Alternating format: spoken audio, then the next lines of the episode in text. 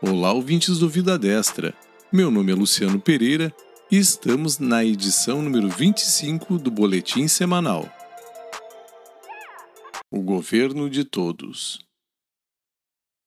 Operação Status.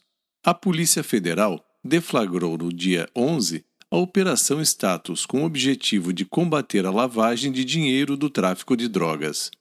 Estão sendo sequestrados mais de 230 milhões em patrimônio do tráfico de drogas no Brasil e no Paraguai.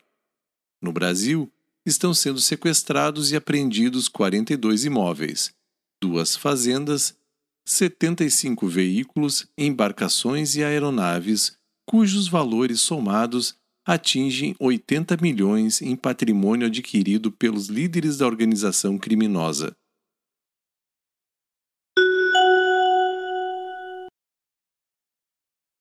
FUNAD O Fundo Nacional Antidrogas fechou o mês de agosto com recorde de arrecadação de 100 milhões em apenas oito meses. Desse montante, 62 milhões são provenientes da venda de moedas estrangeiras apreendidas em operações de combate ao tráfico e 19,8 milhões são da venda de patrimônio apreendido de traficantes. O avanço já supera o de todo o período de 2019, que chegou a 91,7 milhões de reais. Arroz. A alíquota do imposto de importação para o arroz em casca e beneficiado foi zerada até 31 de dezembro deste ano. Foi imposta uma cota de 400 mil toneladas do produto que poderá entrar no Brasil sem a taxa. Turismo. O governo federal liberou, no dia 8, um crédito de 5 bilhões de reais para auxiliar empreendimentos turísticos em projetos, equipamentos e capital de giro até a retomada das atividades. O recurso publicado na Lei 14.051 de 2020 é a maior liberação da história para o setor e será destinado aos prestadores de serviços turísticos que fazem parte do cadastro.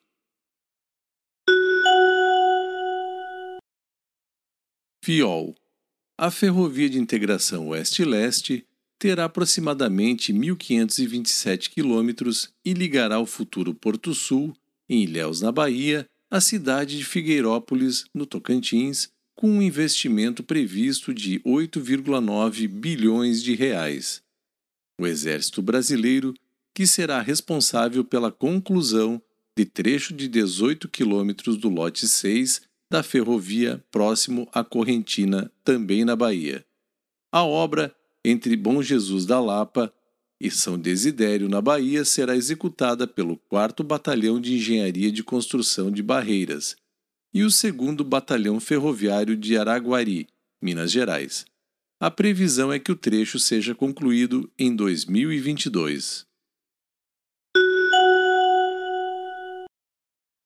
Garantia Safra 2020-2021 O Garantia Safra é uma ação do PRONAF e tem como objetivo garantir a segurança alimentar de agricultores familiares da região Nordeste e Norte de Minas Gerais que perderam, pelo menos, 50% da produção por causa da estiagem ou excesso de chuvas.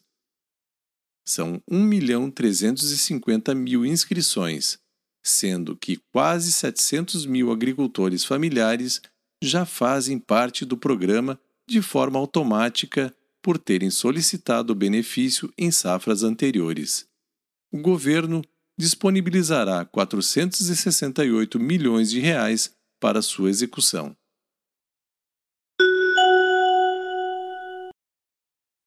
Lixão Zero.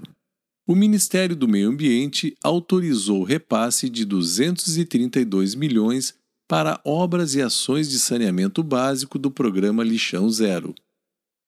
Os recursos viabilizados no dia 9 são do BNDES e têm origem no Fundo Nacional de Mudanças do Clima. Com o recurso liberado, o BNDES soma 570 milhões de reais repassados em 2020 para financiamento reembolsável de projetos públicos e privados voltados à mitigação da mudança do clima e à adaptação aos seus efeitos adversos. E são essas as notícias de hoje. Até o próximo podcast.